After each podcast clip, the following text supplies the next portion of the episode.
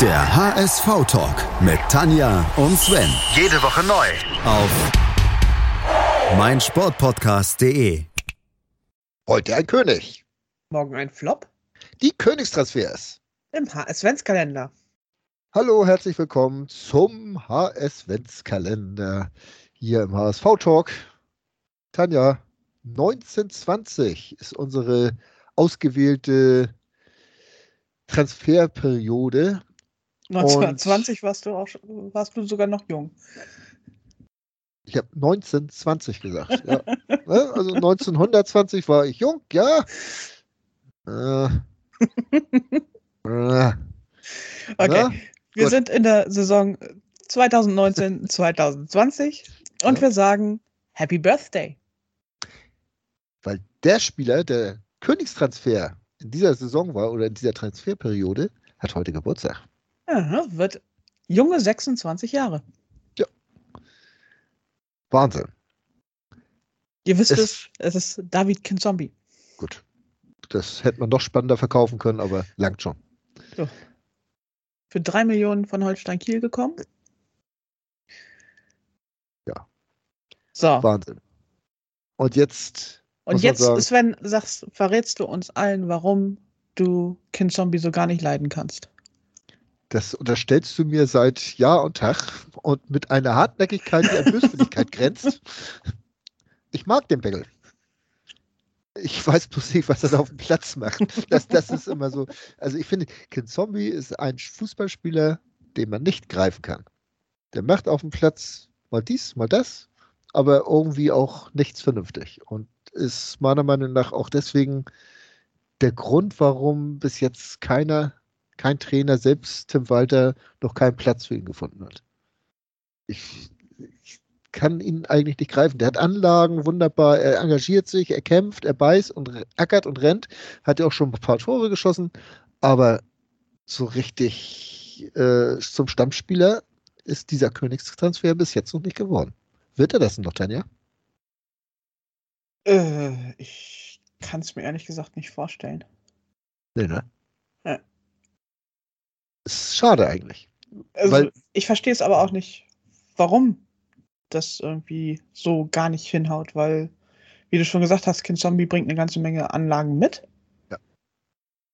Aber aus irgendeinem Grunde scheint ihm kein Trainer beibringen zu können, wie genau er das umzusetzen hat. Oder irgendwie einen Plan mitzugeben oder Kind Zombie versteht den Plan nicht oder wie auch immer. Ja, es ist, als ob er irgendwo immer ins gleiche Muster wieder verfällt und dann einfach, ja, vor lauter Ehrgeiz dann alles überall auf dem Platz sein möchte. Zur gleichen Stelle, Zeit. Ja. Und irgendwie klappt das nicht. Hm. Ja, ist so. Tja, Schade. ja. Wollen wir noch mal gucken, was da sonst noch in der Saison an Neuzugängen kam? Oh, jede Menge viele. Aha. Also erstmal müssen wir sagen, Transferbilanz 12,14 Millionen plus. Ja. Hui. Ne, das war, ist ja die erste, nee, die zweite Zweitligasaison, so muss man es ja sagen. Das ist die erste Saison von Jonas Bold als Genau. Sportvorstand.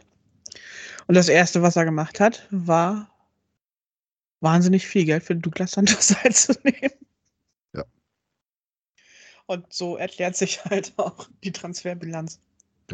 Und dann Fiete Ab, dann 3 Millionen. Philipp Kostic sticht noch mit 6 Millionen zu Buche, der ja, glaube ich, in der ersten Saison nur verliehen war nach Frankfurt, ne? Oder wie war Ja. das? Genau. In der ersten Zweitligasaison. Ito ist gegangen. Tja. Sakai. Naja. Oldby. Holtby, was dann schon eher so das Gehaltsgefüge so ein bisschen entlastet hat, genauso wie La Soga. Oh ja. Ähm, ja, aber in, in dieser Zeit gekommen, Xavi Amici, hm, zweiteuerster 2,5. Transfer mit 2,5 Millionen. ja. Everton für 2 Millionen. Der verletzte Brasilianer, was ihm ja immer noch vorgeworfen wird. Tim Leibold, 1,8 Das- Millionen. Das, Das hat äh, sich rentiert. das hat sich durchaus rentiert. Also könnte man schon fast sagen. Schnapper, äh, Berkay Özcan war eher nicht so der Bringer. Obwohl den, ich glaube, haben wir mit, mit, den haben wir mit Gewinn mit noch Gewinn verkauft. wieder verkauft, genau. Ja, und dann ist da noch so ein komischer Torwart gekommen. Daniel Heuer Fernandes. Der jetzt aber auch gerade erst so richtig in die Spur findet und dann gleich mal verletzt ist. Und hoffen wir, dass er bald wieder da ist. Ja, und dann Timo Letschert. Ja, 10.000 Euro Leihgebühr. Das kann man nochmal machen. Ja. Und Äh, dann, dann im noch wir, sind dann noch solche Leute wie Luis Schaub, Jordan Bayer gekommen. Ja, dann auch ein Hinterseher, ein Hane, Kittel, ablösefrei. Hat sich vielleicht auch rentiert. ich würde sagen, Duziak war auch kein Lucia, schlechter. Jamra. Ja, Und dann im Winter noch Poyampalo, Adi Fein ausgeliehen. Der wäre mal auch besser hier geblieben. Sagt er sich ganz bestimmt jetzt mittlerweile. Naja, Bates, Ja. Witzheier und Jonas David. Ja. Der war aber auch nur verliehen, das ein Jahr Würz nach Würzburg und ist zurückgekommen.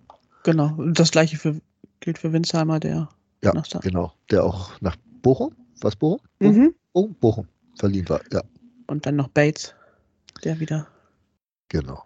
zurückkam. der ja immer irgendwo entweder weg oder zurückkommt. Oh. Ja. David Kanzombi. Äh, hat ja damals im ersten Zweitligaspiel des HSV ein gutes Spiel gemacht und deswegen wurde er verpflichtet. Oder? Äh, Ich glaube, das lag auch eine ganze Menge daran, dass unser Sportvorstand in der Vorsaison halt Ralf Becker hieß, der vorher in Kiel gearbeitet hat und aus äh, und da sonst auch offensichtlich nicht so ganz viele Kontakte hatte. Zumindest dachte er sich, Kinzombie sei eine gute Idee. Äh, was man ja auch so gedacht hat, ne? muss man ganz ehrlich Ja. sagen. Und, äh, wie gesagt, ich kann auch nicht viel Schlechtes über David Kanzombi sagen. Also Nur, dass er zu teuer war. So weiter ist zu teuer. Und äh, wie gesagt, er findet sein, sein, seinen Platz auf dem Platz nicht. Ne? Schade. Ähm, ja. Was wollen wir noch sagen? Welch, welchen Tabellenplatz hatten wir im Abschluss dieser Saison? Ja, stimmt, wir wollen in der zweiten Liga. Also, Ja? ja, genau. Äh,